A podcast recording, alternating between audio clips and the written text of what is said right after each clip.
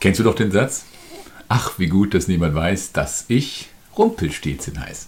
Auch das ist eine Form von Kommunikation. Dass der andere nicht weiß, was ich eigentlich bin und dass ich etwas tun kann aus der Deckung heraus, aus einem Unterschlupf, aus einem äh, Versteck heraus. Vielleicht kommt dir das Wort Schlemiel und Rumpelstilzchen etwas sonderbar vor. Wie, was ist das für eine Brücke? Was kann man daraus machen? Da ist so ein Männchen im Wald, das, das tanzt um ein Feuer herum und sagt, ich darf mir alles erlauben, weil ja jemand mich schon entschuldigen muss. Der weiß ja nicht, wie ich heiße. Das Spiel Schlemiel in der Transaktionsanalyse ist ein hochgradig interessantes und von mir sehr lange unterschätztes Spiel. Das Spiel Schlemiel kommt in unserer Gesellschaft massiv, häufig vor. Besonders in unserer heutigen medialen Zeit, wo es viel um Talkshows geht und so weiter. Aber wir steigen jetzt mal ein in dieses Spiel. Schlemiel. Schlemiel ist ein jiddischer Ausdruck. Das ist so dieses Deutsch-Jüdisch nach Wikipedia. Das Jiddische. Und das ist eng mit dem Wort Schlaukopf verwandt. Und Schlaukopf, das ist ein super Wort für das, oder super Begriff für das Wort Schlemiel. Sein Gegenspieler von dem Schlemiel ist das Opfer. Also wir haben einen Aggressor in dem Spiel, einen Anfänger, einen Beginner des Spieles, das ist der Schlemiel, und dann gibt es das Opfer. Ein typisches Schlemiel-Spiel geht folgendermaßen. Also der Schlemiel verursacht, nehmen wir mal an, beim Rangieren, scheinbar aus Versehen bei seinem Nachbarn eine Beule an der Stoßstange. Sein Nachbar möchte erst einmal wütend werden, aber irgendwo spürt er auch, dass der andere ja sowieso gewinnt, wenn er sich jetzt gehen lässt und wenn er jetzt Platz, weil es geht ja da nur um eine ganz klitzekleine Beule. Was sollen denn die anderen Nachbarn denken oder die Frau oder was auch immer? Also der Nachbar, der Geschädigte, reißt sich jetzt zusammen und das gibt ihm, wichtig, das gibt ihm aber auch das Gefühl, dass er ja auch ein Teil des Gewinners ist, denn er konnte sich ja selber beherrschen. Das ist auch ein Gewinn des Spieles.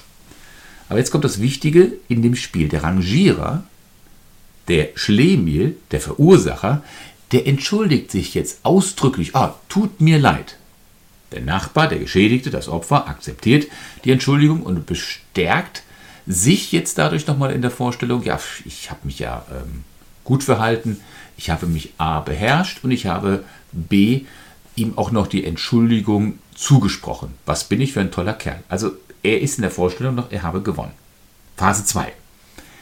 Der Rangierer geht dazu über, seinen Nachbarn noch weiteren, jetzt immer wieder ähm, größeren Schaden zuzufügen. Vielleicht bricht er was im Vorgarten ab, fährt mit dem Rasenmäher Ecken rein oder schneidet aus Versehen Ecken in die, in die Hecke oder oder oder. Also er richtet allerlei mögliches Unheil an. Und dieses Vorgehen ähm, kann man auch bei Talkshows beobachten wo einer dem anderen zum Beispiel immer wieder ins Wort fällt. Am Anfang noch höflich, bitte entschuldigen Sie, dass ich Sie unterbreche, aber es wird immer dreister. Immer diese, am Anfang etwas vorsichtig, bitte entschuldigen Sie, aber. Entschuldigung, aber. Und das wird dann immer dreister. Das ist ein Schlemiel-Spiel. Und in ihm als dem Verursacher jubelt immer wieder das Kindheits-Ich. Ich habe das ja geschafft. Denn in ihm haben alle diese Dinge, für die man seine Entschuldigung akzeptiert hat, tief im Inneren große Freude bereitet. Er ist der Gewinner. Kurioserweise fühlt sich auch der Geschädigte als der Gewinner. Warum? Wie eben gerade gesagt, er hat ja eine absolute Selbstdisziplin an den Tag gelegt. Und im Grunde genommen profitieren erst einmal beide von dieser Situation. Also der Nachbar äh, möchte dem Verursacher, dem Schlemiel, grundsätzlich erst einmal nicht die Freundschaft kündigen. Bei den allermeisten Spielen ist es das Kennzeichen, dass, wer den ersten Zug macht, in der Regel auch der Gewinner wird. Würde der Nachbar nun vor lauter Ärger über die Beule oder der andere in der Talkshow, dass man ihn unterbrochen hat, jetzt ausrasten, weil es ging ja nur um so eine klitzekleine Beule oder um ein kleines Unterbrechen, dann könnte sich der Rangierer nun zu eigenen Verteidigungshandlungen berechtigt fühlen. Na, dann wäre der Schlemiel auch der Gewinner. Hält sich der Nachbar jedoch zurück und akzeptiert die Entschuldigung, dann könnte der Rangierer, der Verursacher, der Schlemiel sich dazu ermuntert fühlen, weitere Missetaten zu verüben und sich immer weiter zu amüsieren. Jetzt kommen wir zu dem ureigentlichen Nutzen dieses Spieles. beim Nut der Nutzen ist nicht in erster Linie die Freude an der Auswirkung, also dass der Nachbar einen Schaden hat. Das ist nur eine Nebensache, das ist nice to have. Die, das eigentliche Ziel ist nämlich, dass man seine Entschuldigung akzeptiert. Bitte entschuldigen Sie, dass ich Sie unterbreche.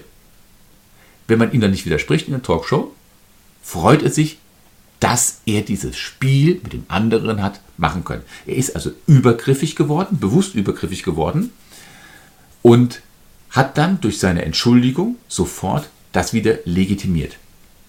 Dieses Akzeptieren einer Entschuldigung oder der Bitte der Entschuldigung, das ist der eigentliche Spielnutzen, der von dem Schlemiel, dem Schlaukopf, erzielt werden möchte. Und über diesen Spielnutzen kommen wir auch gleichzeitig zur Antithese, also das Konzept, wie man aus diesem Spiel wieder rauskommen kann, wie man das Rumpelstilzchen entlarven kann.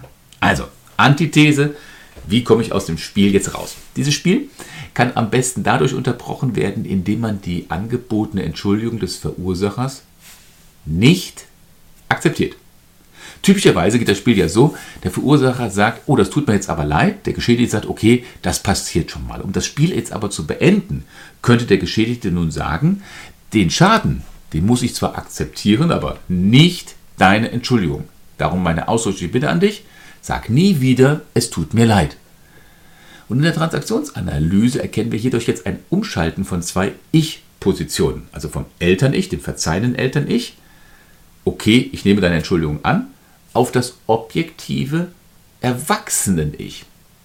Was hat das jetzt mit dem Erwachsenen-Ich in der Transaktionsanalyse zu tun? Nun, das Erwachsenen-Ich entspricht dem Ich-Zustand, also wenn Informationen objektiv und angemessen erkannt und auch berechnet werden von unserem Verstand. In unserem Spiel Schlemiel ergreift das Erwachsenen-Ich nun die Initiative, die Vorstellung und übernimmt die volle Verantwortung dafür, dass man es zu dieser Situation hat kommen lassen.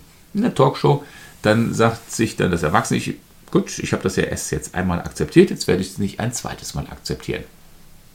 Jegliche weitere Entschuldigung wird dann von dem Erwachsenen-Ich untersagt. Was ist die Folge davon, wenn eine weitere Entschuldigung untersagt wird? Der Schlemiel-Spieler. Bitte entschuldigen Sie, dass ich Sie unterbreche. Nein, ich entschuldige es nicht. Ich kann zwar nicht verhindern, dass Sie mich unterbrechen, aber die Entschuldigung kommt nicht. Der Schlemiel-Spieler wird dann zusammenbrechen, weil sein Spiel ja aufgedeckt wurde. Und der andere der eigentliche Gewinner wird. Vielleicht hält ihn das nicht ab, weiter in Talkshows zu unterbrechen, aber sein Spiel ist aufgedeckt. Wenn der Schlemiel-Spieler dieses Spiel sehr intensiv gespielt hat, dann kann es sein, dass seine Reaktion darauf explosionsartig bis hin zu einem Tumult gehen kann. Dessen muss sich derjenige, der das Spiel aufdeckt, auch bewusst sein, dass er hier in ein Wespennest greift. Kinder spielen dieses Spiel in einer etwas abgebrochenen Form, denn sie sind sich ja nicht immer sicher, wird man ihre Entschuldigung auch annehmen. Trotzdem genießen sie aber mit Vergnügen erstmal das Unheil, das Chaos, das sie in der verschiedensten Art anrichten. Wenn sie dann aber älter werden, werden sie immer besser lernen, genau das auszunutzen, indem sie die Entschuldigung bekommen, hauptsächlich als Ziel dieses Spieles. Und bestimmt ist dir schon mal aufgefallen, dass äh, sich ein Kind in der Öffentlichkeit mal nicht gut verhalten hat. Dann entschuldigen sich die Eltern hierfür, tut mir leid für mein Kind. Und dann, was sagt dann der Geschädigte ganz schnell? Ist schon in Ordnung, war ja nicht so schlimm, ist ja nur ein Kind. Das ist auch eine Form von Schlemelspiel. Die Kinder fühlen sich dann schon von klein auf darin ermutigt, dieses Spiel weiter fortzuführen. Dass man also von Kleinigkeiten zu größeren Dingen als Kind sehr schnell übergeht. Was ist die Zauberformel gegen dieses Spiel also? Erstens, sei dir dieses, dessen Spieles bewusst, durchschaue dieses Spiel. Und zweitens, höre auf, den anderen für sein Verhalten zu entschuldigen.